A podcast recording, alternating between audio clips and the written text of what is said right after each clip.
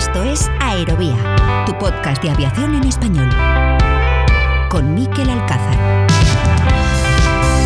¿Qué tal? Saludos, ¿cómo están? Sean bienvenidos una temporada más a Aerovía en este primer capítulo de la 2022-2023 que arrancamos hoy, apenas unos días después de que haya finalizado oficialmente el verano. Hace casi dos meses que nos despedíamos de ustedes para recargar las baterías, los dejábamos entonces en la vorágine de la temporada alta en el sector del transporte aéreo, con altas temperaturas en el ambiente y no solo en lo climatológico, sino también en lo laboral, con bastante lío en los principales colectivos profesionales del sector, en Europa, en Estados Unidos, en un reflejo más, este quizá algo más tardío, de todos los problemas que ha provocado el COVID-19 en el sector aéreo. Pues bien, ahora que nos encaminamos al frío del otoño-invierno, lo cierto es que la sensación es muy positiva al echar la vista atrás, al analizar cómo ha sido esta temporada alta. Ha sido en general, decía, un muy buen verano para el sector, a pesar de todo, a pesar de la guerra en Ucrania, que no ha terminado, evidentemente, a pesar de la inflación, de toda la incertidumbre económica, de los conflictos laborales, pero sin duda la nota es positiva y se confirma que el camino de la recuperación está encarrilado. Es algo que corroboraba esta semana pasada el director general de la IATA, la Asociación Internacional del Transporte Aéreo, el irlandés Willy Walsh, lo explicaba así en una entrevista con la CNBC de Estados Unidos. We're in a much better place today than we have been. Uh, the recovery is strong and in fact in many cases stronger than we had expected. Hoy estamos mucho mejor de lo que hemos estado, decía Walsh. La recuperación es sólida y en algunos casos mejor de lo que esperábamos. En julio estábamos en un 75% con respecto a 2019 y si consideras que en 2021 estábamos en un 42%, puedes ver que la recuperación este año está siendo sólida y seguimos mejorando a pesar de todos los desafíos. Todavía queda un largo camino para llegar a donde estábamos en 2019, pero aún así todavía creo que el crecimiento de la industria estará en un promedio del 3 o del 3,5% anual en los próximos 10 o 15 años lo cual es significativo, aunque quizá por debajo de lo que hubiera sido sin haber vivido esta crisis. Por supuesto que hay desafíos, pero creo que el panorama general sigue siendo positivo para esta industria.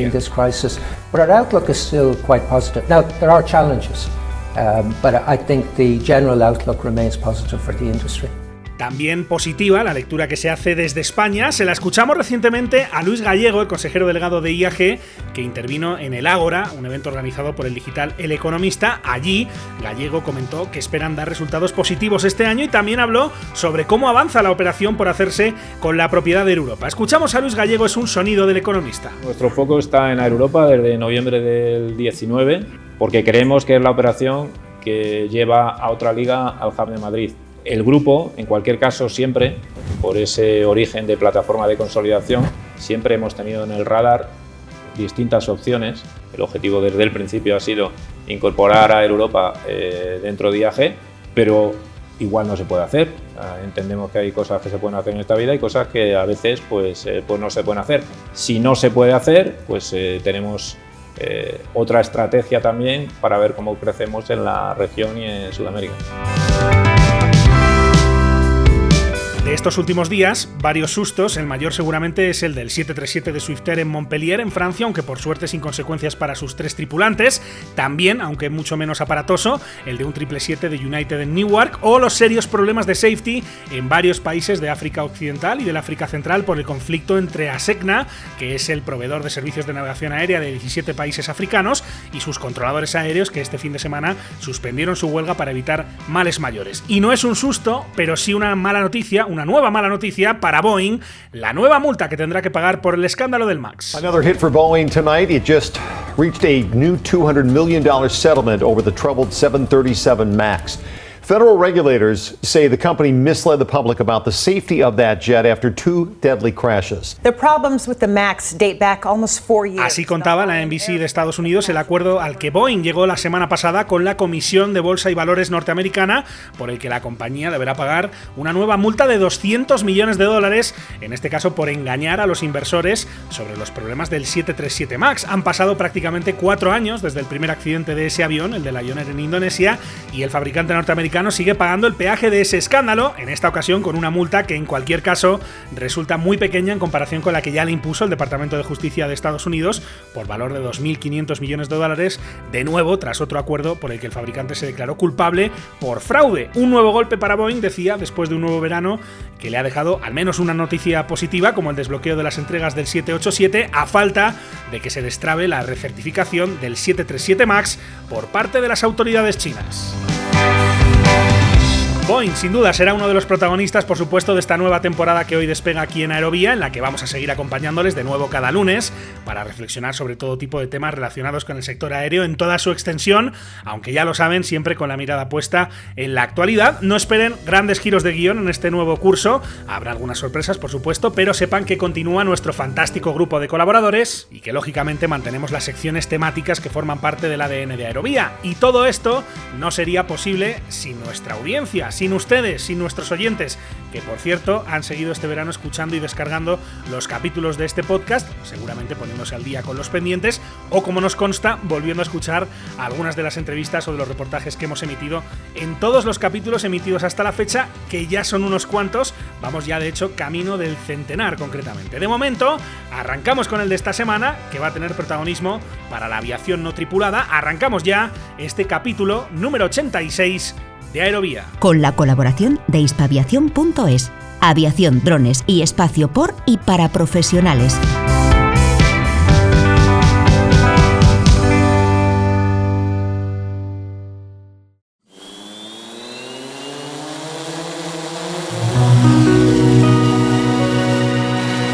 En Aerovía los drones vuelan a 120 metros. Bienvenidos a nivel de vuelo 4.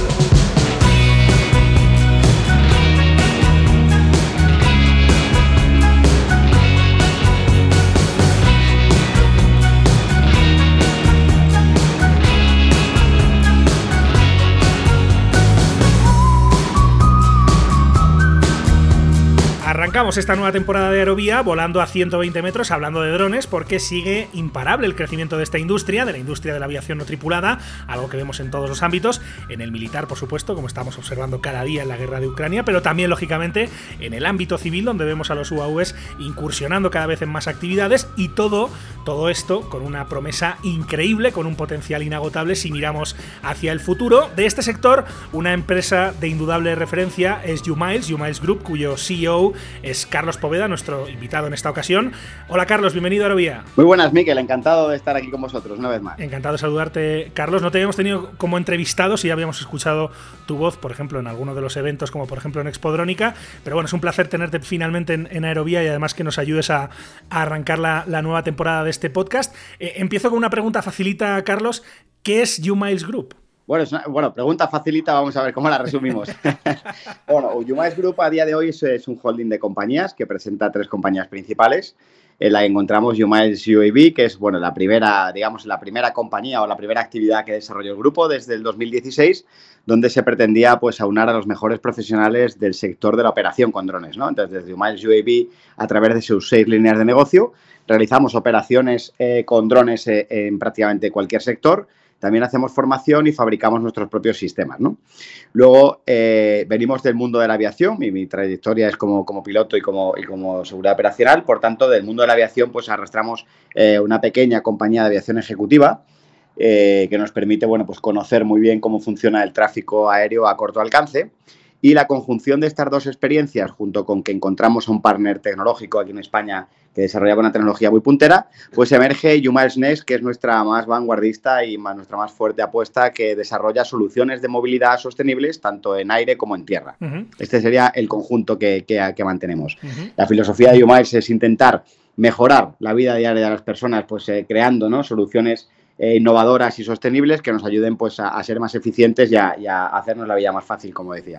has, mencionado un aspecto importante que es que eh, sois fabricantes ¿no? de tecnología que en un sector que me imagino cada vez se está especializando más, cada vez es más complicado, pero ¿cómo se compite ahí en un escenario internacional, un escenario global? ¿no? Porque eh, a la hora de adquirir un dron me sirve uno que se haya fabricado en España igual que uno que se haya fabricado en Corea o en China. Claro, las motivaciones que nos llevaron a empezar a fabricar era que, que por garantizar ¿no? la tasa de, de éxito que tenemos en las, en las misiones, que es del 100%, no podíamos depender de, digamos, de aeronaves o, de tecnología que, de la que no tuviéramos el control, ya que, bueno, pues nos complicaba mucho en el caso de cualquier percance, pues poder actuar sobre la aeronave o incluso tener la libertad de poder integrar cualquier otro sensor o carga de pago que quisiera el cliente, ¿no? Entonces, esto nos, nos eh, motivó a crear nuestras propias aeronaves para trabajar, nos autoabastecíamos, por así decirlo, y parece ser que algo hicimos bien y entonces nos empezaron a solicitar terceros clientes pues que fabricáramos cosas más concretas para ellos, ¿no? Entonces podemos encontrar muchas aeronaves en el mercado, por supuesto, pero a la hora de, adoptarlas como un operador, pues hay que tener en cuenta que, al final, eh, pues si dejamos eso fuera, no tenemos el control, ¿no? Y esto no nos gusta. Nosotros en UMILES queremos garantizar el servicio para nuestros clientes y garantizar el éxito de la misión y para ello, pues eh, nos gusta intentar tener lo máximo posible en casa o al menos todas las partes críticas, como puede ser eh, la fabricación o el control de las aeronaves, actualización de estas o integración de, nuevas cargas de pago. Mencionaba Carlos que este es un sector con un crecimiento imparable en los últimos años. ¿Cómo se traduce eso, por ejemplo, en, cifras de empleados? Eh, digo, este es un sector al que se ha asomado no solo desde la empresa privada, también las administraciones públicas le han puesto mucha, le están poniendo mucha atención, recursos. ¿Cómo se traduce eso, por ejemplo, a la hora de crear empleo, eh, cifra de negocio? Eh, ¿Cuál ha sido el crecimiento en este caso de la empresa desde que empezó? Bueno, el crecimiento desde que empezó en el 2016, pues a, a día de hoy, pues hemos multiplicado por 4 o 5 la plantilla.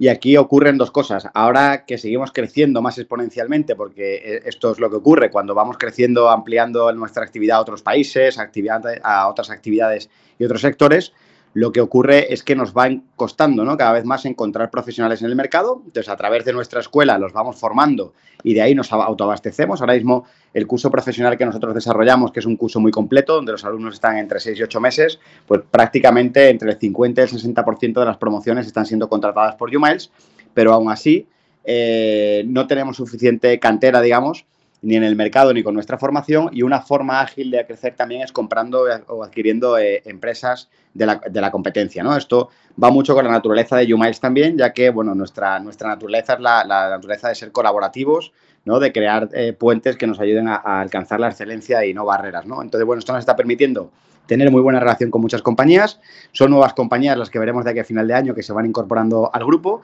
y en términos de plantilla interna, pues ahora mismo con algunas adquisiciones que vamos haciendo hemos pasado de 40 personas que estábamos prácticamente hasta estaremos cerca de 70 a final de año y el año que viene pues duplicaremos, ¿no?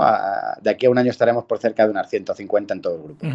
Eh, hablabas de que la, apuesta más ambiciosa ahora tiene que ver con, con UMiles Next, ¿no? Que es la empresa un poco que se dedica a los temas de, Urban Mobility.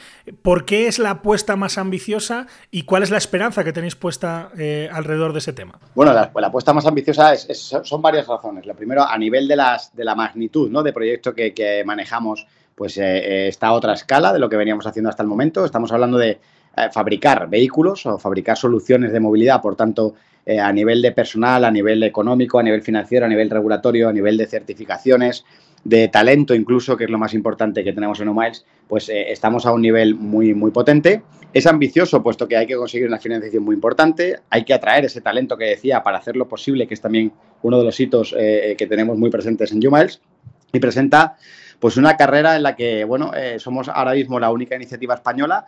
Sabemos o tenemos identificadas cerca de 400 y pico iniciativas a nivel mundial, de las cuales 26 están reconocidas y nosotros somos una de las 10 que están con aeronaves en vuelo. De hecho, como primicia diré que nosotros empezamos a hacer vuelos europeos el martes de la semana que viene en Toulouse, pero acabo de recibir pues un, un vídeo de los primeros vuelos que están haciendo de prueba y ha sido un éxito. Por tanto, hace muy pocos minutos ha, realizado el primer vuelo en exterior y, y ha sido un éxito. Entonces, bueno, son muchos los factores que hacen que, este proyecto necesite pues, ese talento, esa financiación, esa comunicación muy fluida con reguladores, con operadores, con gestores del espacio aéreo y demás. Y, lo convierte pues eh, en un reto indudable. Cuando hablamos de Urban Mobility, me imagino, estamos pensando en el transporte de personas, también en el transporte de, carga, ¿no? De mercancías, todo con esto, este, este concepto de eVTOL, ¿no? De estas aeronaves eh, sostenibles, ¿no? Porque no consumen combustibles fósiles. Eh, ¿Qué tan lejos o qué tan cerca estamos de ver esto convertido ya en una realidad? De que uno abra la puerta de su casa en la ciudad y se encuentre con que estas aeronaves están circulando eh, a su alrededor. ¿Cómo de lejos, cómo de... Eh, porque suena, utópico, ¿no? Pero obviamente se está avanzando en esa dirección. ¿Cómo de lejos crees que estamos? Bueno, esta es la, gran pregunta, ¿no, Miquel? Aquí estamos eh, en esa incertidumbre que se va cada vez aclarando más. Es cierto que el futuro es relativo porque tenemos que ver en qué parte del mundo ocurre, porque hay partes donde se va a agilizar más. Nosotros, eh, en nuestro roadmap, en nuestra apuesta, vamos a hacer una certificación en Emiratos Árabes, en Europa y en Estados Unidos y esperamos tener nuestra aeronave certificada, que será el Integrity 3, en el año 2028. A partir de entonces entendemos que los primeros usos que se le van a dar, al menos desde UMiles, van a ser la carga, como bien indicabas, puesto que eh, esto ayudará a generar más confianza en el público y una mayor aceptación, ya que podremos empezar a generar rutas y vuelos que demuestren pues, que, que estos sistemas son fiables y, ganar esta confianza. Y luego ya empezaremos con pasajeros donde yo veo que los primeros usos serán turísticos y ejecutivos. Y luego ya se irá popularizando a medida que las ciudades vayan pudiendo adaptarse con infraestructuras y con, bueno, pues con esta confianza que es, muy importante generar. E, eso te iba a preguntar, Carlos, ¿qué, falta? ¿no? Porque ya, ya vemos que los avances en, lo que son las aeronaves están siendo eh, pues, pues muy rápidos, ¿no? Y cada vez son más fiables estas aeronaves, cada vez pueden completar, me imagino, vuelos más complejos, eh, pero se necesita una infraestructura alrededor, una regulación, eh, a nivel, digamos, para que esto ocurra eh, en ese calendario que tenéis previsto por delante los próximos años, eh, ¿dónde, digamos, está la cosa más, más verde? Bueno, ah, yo creo que, que, una palabra que abarca todo, ¿no? Que es la integración en el espacio aéreo. Con esto lo que estamos ah, abarcando es infraestructuras con los famosos vertipuertos, que así se denominan las nuevas infraestructuras que van a recoger la actividad de estas aeronaves. estas, estas, digamos, estas infraestructuras pues se deben plantear según su dimensión y según sus características, eh, eh, acorde con las, eh, digamos, flujos de, personas o de carga que se, que se esperan en su actividad. Al mismo tiempo, hay que valorar pues, cómo podemos llegar si tenemos estas infraestructuras en las ciudades, porque no tendría mucho sentido si apostamos por una sostenibilidad y eficiencia que hagamos parkings masivos, imagínate en la ciudad, para poder llegar a estas infraestructuras. Estaríamos replicando un aeropuerto y hay que, hay que salir un poco de esto. Sí. Claro, estas infraestructuras también necesitan una capacidad eh, eh, eléctrica muy fuerte, porque si tenemos aeronaves o vehículos que van a estar cargándose continuamente de carga eléctrica, necesitamos mucha fuerza o mucha potencia de carga y esto requiere eh, pues también que las eléctricas estén pendientes de ello. También hablamos con comunicaciones, es decir, todos estos sistemas deben estar dotados de unas comunicaciones perfectamente fiables y con redundancias y entran las empresas de comunicaciones, satélites y demás. Hablamos de las propias operadoras, ya tenemos mucho recorrido hecho en el caso de la aviación, por ejemplo, y es muy bueno aprender y utilizar esta experiencia. Por tanto, las operadoras tradicionales de aviación eh, ya están adoptando y, haciendo preventas y tanteando a empresas como UMiles para adquirir aeronaves y volver a entrar. Hmm. Sin lugar a duda, eh, los legisladores, por supuesto, la legislación debe eh, escuchar todas eh, estas partes ¿no? que comentamos y, analizar cuáles son los requisitos y, los estándares de seguridad que se deben marcar y también trabajarlo con los gestores del espacio aéreo nacionales e internacionales para buscar la mejor forma de crear estas aerovías, definir las altitudes de vuelo, en fin, todos estos procedimientos que por suerte ya tenemos mucho andado con, la aviación tradicional que conocemos, ¿no? El vuelo de helicópteros, aviación ligera, aviación general, aviación comercial, ya eh, ha escrito muchos renglones de esta nueva etapa de la aviación. Tú además, eh, Carlos, eres eh, piloto, vienes obviamente también del mundo de la aviación tradicional, que me perdonen por la, por la expresión, pero ¿dirías que es justamente la integración en el, en el ámbito ATM el, mayor desafío que, tenéis por delante para que esto ocurra? Más allá de todo lo que has comentado, que evidentemente implica muchas, a muchos actores, implica muchas inversiones e implica muchos esfuerzos. Pero ¿te, parece que este es el tema eh, donde está la clave de, todo esto? Bueno, desde el punto de vista de la seguridad yo apostaría que sí, porque al final la integración en ese espacio aéreo, es decir, cuando tenemos que convivir eh, todos ¿no? en un espacio aéreo, pues es, integrar nuevos actores donde no tan recientemente ya se empezaron a, masificar la entrada de, los drones eh, más convencionales que como, como, conocemos. Y entonces, bueno, pues es un reto porque si pretendemos que el día de mañana y lo antes posible se pueda masificar el uso de este tipo de aeronaves en las ciudades y, en distancias entre ellas, pues lógicamente, claro, eh, supone eh, unos riesgos para la seguridad aérea, como sería la intrusión de cualquier otra, otra, otro vehículo, ¿no? Entonces, bueno, para mí la parte crítica en seguridad es esta, pero bueno, no se escapa nada, porque las infraestructuras deben ser igual de seguras, hay que pensar en la accesibilidad de todas las personas a este tipo de infraestructuras, sistemas de carga que, como decía, tienen mucha potencia y, también deben cumplir unos requisitos de seguridad importantes, en fin, pero todos los procedimientos y la integración en el espacio aéreo sí podría ser lo más crítico a nivel de seguridad. No sé, Carlos, si aquí el gran aliado es todo lo que tiene que ver con la sostenibilidad. ¿no? Hemos visto que eh, pues ya ha atravesado todo lo peor de, la pandemia, que aquí en Aerovía, además, estos más de dos años, pues hemos venido contando con, con detalle. Parece que este tema vuelve un poco, hablando del sector aéreo, ¿no? A estar sobre la mesa, la importancia de avanzar en la sostenibilidad. Y no sé si el hecho de tener aquí unas aeronaves que ya son de por sí sostenibles, porque utilizan la electricidad para para eh, impulsarse, si en este caso eh, es el gran aliado para que pues, las administraciones públicas, las empresas tengan mucho interés en que esto salga adelante. Bueno, yo creo que sí. Aparte ya, eh, hablando de, las propias administraciones, tenemos ya políticas muy definidas a nivel global de, de descarbonización en el 2030, tenemos emisiones cero en el 2050.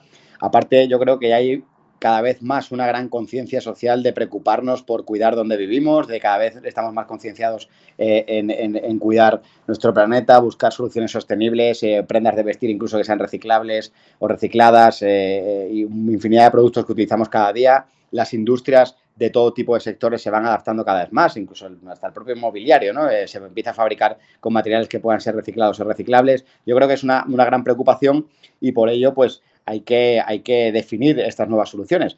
Ya incluso no por esa conciencia, no por la propia presión de las administraciones, sino porque es un tema de, viabilidad y, de habitabilidad en, un planeta en el que vamos creciendo cada vez más. Las ciudades ya presentan muchísimas ciudades en el mundo un grandísimo problema de, circulación y es necesaria la, presencia de, otras soluciones. Teniendo en cuenta que estas soluciones, como, como hablamos, necesitan varios años ¿no? para poder entregar, eh, integrarse en nuestra vida cotidiana, pues con más razón debemos agilizar y, por eso yo creo que estamos todos concienciados y de la mano para empezar a, tener una comunicación fluida y, que vayamos implicando a, todas, a todos los actores de este nuevo espacio aéreo y agilizarlo lo máximo posible. ¿Te, da la impresión de que la pandemia ha de alguna manera acelerado este proceso? Que eh, pues los fondos europeos, todo el, eh, ese movimiento que ha habido hacia impulsar todos los temas de sostenibilidad en este ámbito también ha tenido impacto? O sea, ¿lo habéis notado? Bueno, yo creo que han podido pasar dos cosas. Una, como bien indicas, que eh, la pandemia pues sí ha ayudado a que se generan muchos fondos para reflotar la economía a nivel internacional, no solamente en Europa, y esto ha hecho que, bueno, que, se puedan acceder a un montón de ayudas relacionadas con la sostenibilidad, con la eficiencia energética, con energías alternativas y limpias, etcétera.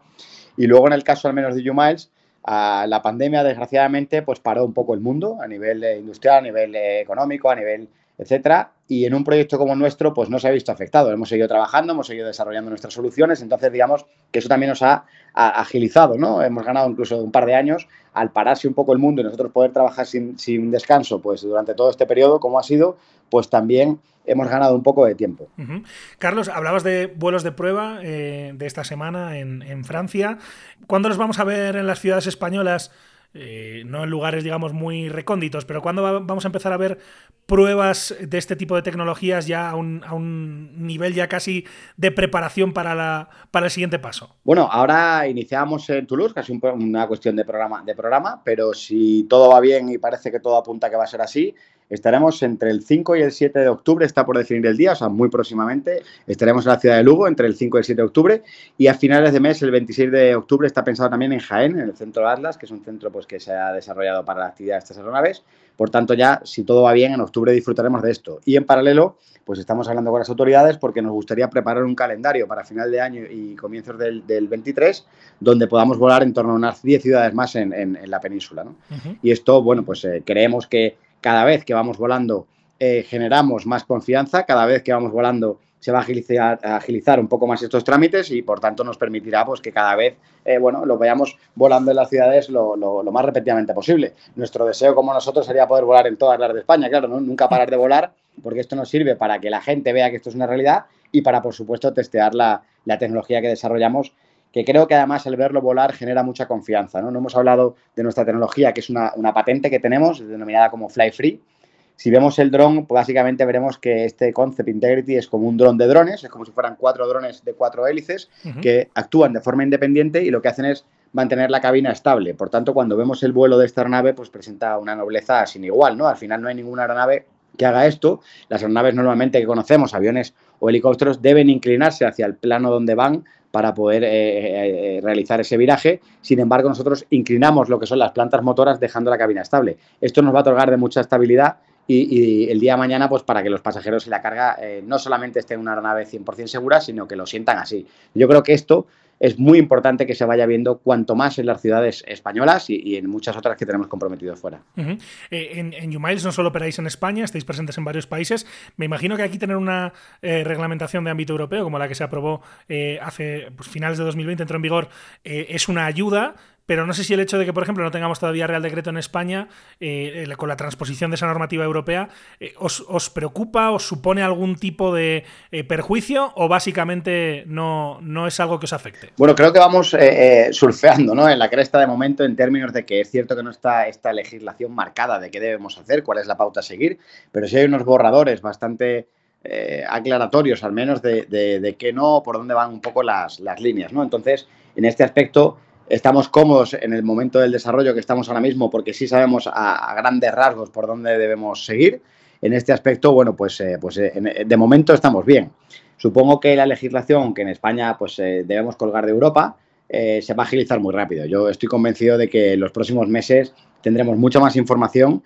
estoy convencido de que la aceleración que va teniendo el sector cada vez es más rápida y esto hace que nos movamos más rápido y que podamos tener más información eh, para seguir desarrollando nuestras soluciones y por tanto yo creo que seguiremos eh, acompasados en el timing, digamos, en el tiempo con las autoridades para que nos vayan dando la información de cómo seguir desarrollando a medida que vamos desarrollando. Entonces yo creo que en principio eh, no es tan ideal como, sería, pero yo creo que tenemos información suficiente para continuar con, un proyecto sólido y, no tener que, hacer grandes cambios a futuro. Me imagino, Carlos, que ahora cada vez que, que queréis hacer algún vuelo, cada vez que queréis operar también con la empresa de Yumails UAV, cuando estáis haciendo, por ejemplo, espectáculos de drones, que, ahora te preguntaré por eso, pero todo sigue siendo un poco manual, ¿no? Tenéis que ir pidiendo permiso caso por caso, me imagino que funciona así. Eh, ¿Cómo, digamos, os, os afecta eso? No sé si, no quiero hablar de perjuicio, ¿no? Pero no sé si de alguna manera os condiciona a la hora, por ejemplo, de aceptar encargos cuando habléis con, empresas que os quieran contratar. Sí, sin lugar a duda, por supuesto que, se, puede, hablar de perjuicio sin ningún problema, porque efectivamente,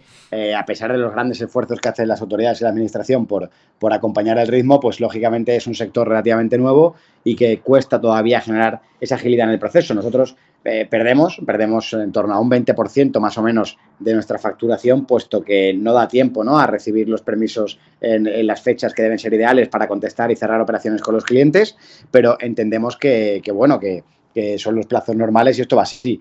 Se ha agilizado muchísimo, es decir, si recordamos desde el año 2015, 16, 17, hasta que han ido saliendo nuevos, nuevos eh, reales decretos y demás, eh, es incomparable, ¿no? Ahora mismo es mucho más ágil, es mucho más permisivo. Es cierto que hay que ir presentando, eh, bueno, pues, pues la documentación oportuna, te autorizan para hacer una actividad concreta y lo que pides es una autorización para, ya que se autoriza esa actividad que tienes autorizada, hacer un espectáculo en concreto. Lo que a veces además ocurre es que desde Yumaes nunca hacemos un show a no ser que tengamos la absoluta y total certeza de que cumplimos todos los estándares de seguridad bajo ningún concepto vamos a, realizar un show y a veces también, pues bien porque no se cumple la distancia o un perímetro de seguridad para el público, o bien porque las condiciones meteorológicas no son las ideales, o por cualquier otro factor que pueda ser, geográfico, orográfico, cualquier otra situación, pues eh, no se hace la operación, ¿no? Eso, eso sí lo tenemos claro porque no queremos empañar pues, eh, la buena racha que llevamos al menos de momento de nuestro éxito de operaciones al 100%. Quiero ir terminando, no, no, te quiero robar más tiempo que te había prometido, Carlos, pero me has dejado un, nos has dejado un dato que me parece impresionante, ¿no? Un 20% de facturación que se descarte, digamos, porque no llegan los permisos a tiempo, eh, en cualquier otro negocio sería casi eh, sinónimo de defunción, ¿no? De un negocio. ¿Sois insistentes con la administración? ¿Estáis ahí presionando, digamos, hacéis lobbying para que esto se, se solucione y se vaya agilizando y la administración le pueda un poco seguir el paso, el ritmo al sector privado en este ámbito? Sí, a ver, nosotros hay que entender que, que es una empresa líder en España y que tiene un grandísimo peso y una excelente relación que, de la que gozamos con, la autoridad, con la Agencia de Seguridad Aérea. Creo que está muy por la labor ¿no? de, ayudarnos, de ayudar al sector, pero claro, somos miles de operadores los que estamos, son miles de solicitudes las que reciben cada día y también pues los recursos de los que disponen también son limitados, los recursos siempre son limitados, ¿no? Entonces al final, bueno, pues eh, eh, se van creando procedimientos, se van creando nuevas fórmulas que ayudan a agilizar esto eh, con la rapidez que se pueden permitir, pero es más lento. En la magia yo creo que está, o el gran reto era eh, eh, saber cuál era la cifra de mercado que podíamos perder por esto y realizar modelos de negocio que permitieran la sostenibilidad de, contando con que gran parte de lo que teníamos en, el pipeline pues, podía ser perdido por, por, no llegar. Ya vamos identificando qué tipo de operaciones son las que más se pueden demorar en obtener permisos, por tanto, intentamos siempre marcar plazos a los clientes para que nos den más plazo y tal. Lo que pasa es que hay veces que hablamos de que los plazos ocupan meses, entonces eh, es, complicado. Pero bueno, se va agilizando. Yo soy optimista en este aspecto. Ahora tendremos reuniones próximamente con las autoridades eh, que están muy por la labor de reunirse también y escuchar a la industria. Por tanto, es algo que es digno de aplaudir. Y, y bueno, pues explicaremos como, como, como, miembro del sector y como representantes del sector, pues las, las, digamos, las situaciones que vivimos para ver entre todos cómo las podemos ir solventando. La última, eh, estuvisteis en el hormiguero este verano, eh, habéis estado con muchos espectáculos de drones que no sé si justamente son ese tipo de operaciones las que a veces son más costosas en cuanto a permisos, porque se desarrollan, entiendo, en, zonas eh, urbanas. no sé si eso es lo más vistoso, pero luego en realidad no es tanto a nivel de negocio de lo más importante que hacéis, o si esto va para va, para, va para adelante y cada vez con más importancia y el tema de los espectáculos de drones lo vamos a ver cada vez más. Bueno, eso sin duda, ¿no? Es, una de las patas más importantes que hacemos en la operación de con drones, o al menos desde luego la más visual, ¿no? La, la que más reconocimiento la más llamativa. Exactamente, la más llamativa, la más así. Y, por supuesto, bueno, nosotros somos pioneros en hacer las cosas difíciles, ¿no? Hicimos vuelo nocturno cuando nadie podía, volamos sobre gente cuando no se podía, volamos en espacios aéreos controlados, la combinación de todas estas y lo del hormiguero yo creo que ha sido el máximo reto. Estábamos hablando de volar de noche, volar un enjambre de 200 drones. Estamos hablando de cortar la calle Alcalá, cortar el iluminado de la calle Alcalá. Entonces, claro, como te puedes imaginar, ya no solamente entra espacio aéreo, sino el propio ayuntamiento, en fin, y otras autoridades, con todas las dificultades que tenía muy orgullosos, muy orgullosos, como que como empresa eh, nacional y como una empresa que estamos aquí, pues hemos demostrado que eso se puede hacer, porque de eso se trata, ¿no? De, de, ser un referente que pueda servir de punta de lanza para el resto de, empresas que hay en el sector y, irnos facilitando, demostrando que, las cosas se pueden hacer siempre y cuando pues, se hagan sus procedimientos de seguridad oportunos y se tomen los tiempos oportunos. Por tanto, eso ha representado yo creo también un antes y un después para todos, porque todos vamos aprendiendo juntos y las autoridades también van confiando en que este tipo de cosas pueden ocurrir y empresas como YouMiles pues son un referente a, los que, a los que se les puede permitir cada vez más pues ir realizando esto y, meternos cada vez en, en, escenarios más complejos. Lo de, lo de la calle Alcalá, además, en verano, ¿no? En, agosto, si no me equivoco, que todavía tiene más mérito conseguir todo eso cuando, cuando medio país está, está de vacaciones. ¿Os ha sonado mucho más el teléfono desde que habéis salido ahí en la televisión? Nos sonó mucho en el mismo día, incluso eh, empezaba a sonar mucho el teléfono y sí, la verdad es que al final hay mucha gente que, que ya nos conocía, mucha gente que no conocía ha, cogido el teléfono y mucha gente que conocía, pues lo que ha hecho es acelerar, ¿no? el, coger el teléfono si tenía ganas de llamar entonces, sin lugar a duda, ha sido algo pues con una visibilidad increíble. Sabemos que programas como El Hormiguero, pues el impacto que tenía, incluso en la inauguración de la, de la decimoséptima temporada como era, y con una invitada como Chanel, pues, eh, pues oye, pues evidentemente la audiencia era, era muy buena y, recibimos la felicitación de Pablo Motor diciendo que era lo más grande que habían hecho en El Hormiguero, lo cual para mí la gratificación hacia, hacia el equipo es de las cosas que más disfruto porque tenemos sin duda alguna el mejor equipo y es lo que hace la, que seamos la mejor compañía y, se merecen pues, pues disfrutar de todo el éxito del, trabajo que hacen. ¿no? Pues la aviación no tripulada va a ser uno de los temas sin duda de esta temporada, como no podía ser de otra manera aquí en Aerovía. Queríamos empezar esta 2022-2023 tomándole el pulso al sector, lo hemos hecho con el consejero delegado, con el CEO de UMiles Group, con Carlos Poveda Rey. Carlos, ha sido un placer tenerte aquí en Aerovía por fin. Ojalá pronto nos podamos ver en persona. Muchísimas gracias por tu tiempo y mucha suerte y muchos éxitos, que serán los de todos. Un saludo. Espero que sí. Muchas gracias. Miquel, a vosotros y estamos a vuestra entera disposición. Muchas gracias, un abrazo.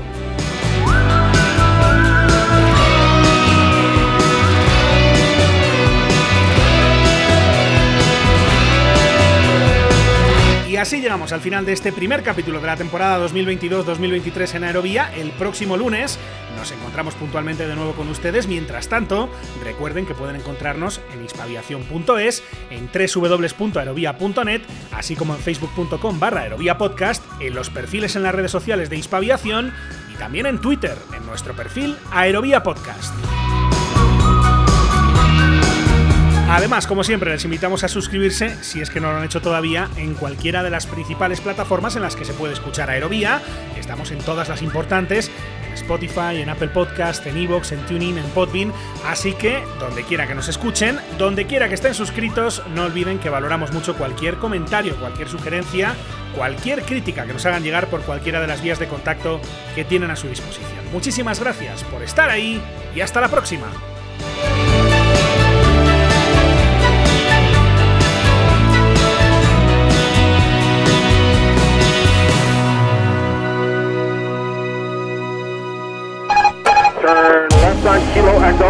Cada lunes, un nuevo capítulo de Aerovía llega a tu plataforma favorita. Cada semana el mejor espacio de análisis e información sobre el sector del transporte aéreo llega a tus oídos. lo más destacado de la actualidad aeronáutica, reportajes, entrevistas, las secciones especializadas. Escucha todo esto y más en Aerovía